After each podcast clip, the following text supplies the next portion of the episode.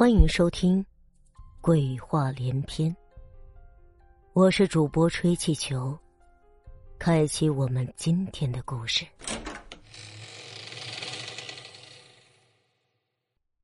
原来，这道长便是陈家镇陈氏一族的后人之一，他们家祖上确实是有口刀，只不过那口刀是刽子手砍头用的行刀。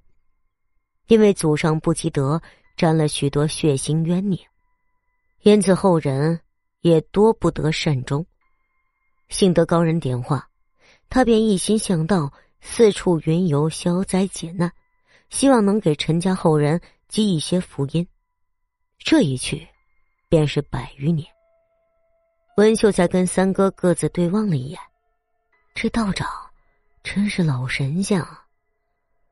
道长云游归来途中，一日在山间偶然听到两个樵夫窃窃私语，说这陈家镇陈氏祖坟在三里坡，并埋有一口价值连城的宝刀，顿时心中生疑，便回来探查究竟。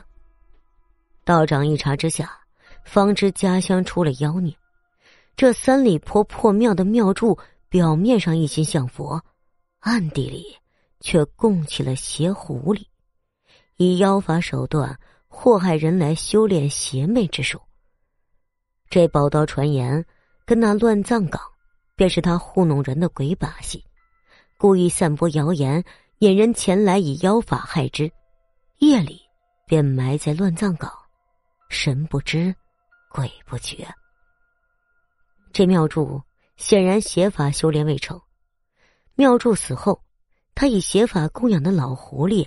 便又出来害人，但是这老狐狸快成精了，一直不敢现身，所以这道长一时半会儿也没有办法，只好放出流言说这三里坡闹鬼，希望可以借此吓住人，不敢前来，以便他借机除了这老狐狸精。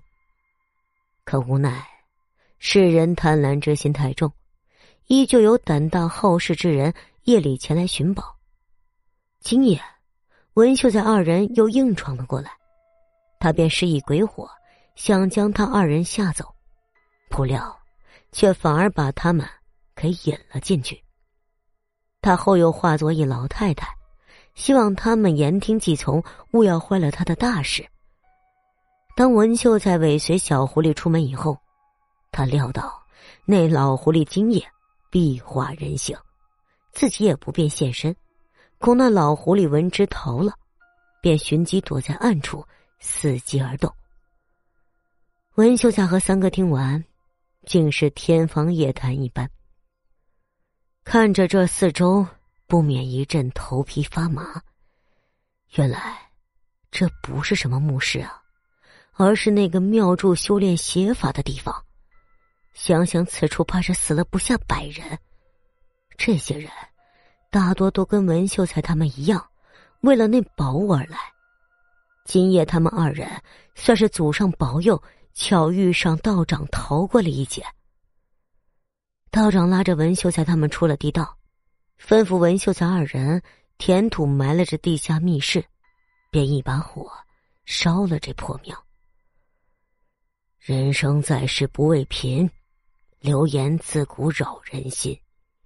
无生贪恋是为乐，食古不化命不得。念叨了这几句之后，道长便扬长而去了，一会儿就不见了踪影。只剩下文秀才跟三哥两个人愣在了那里。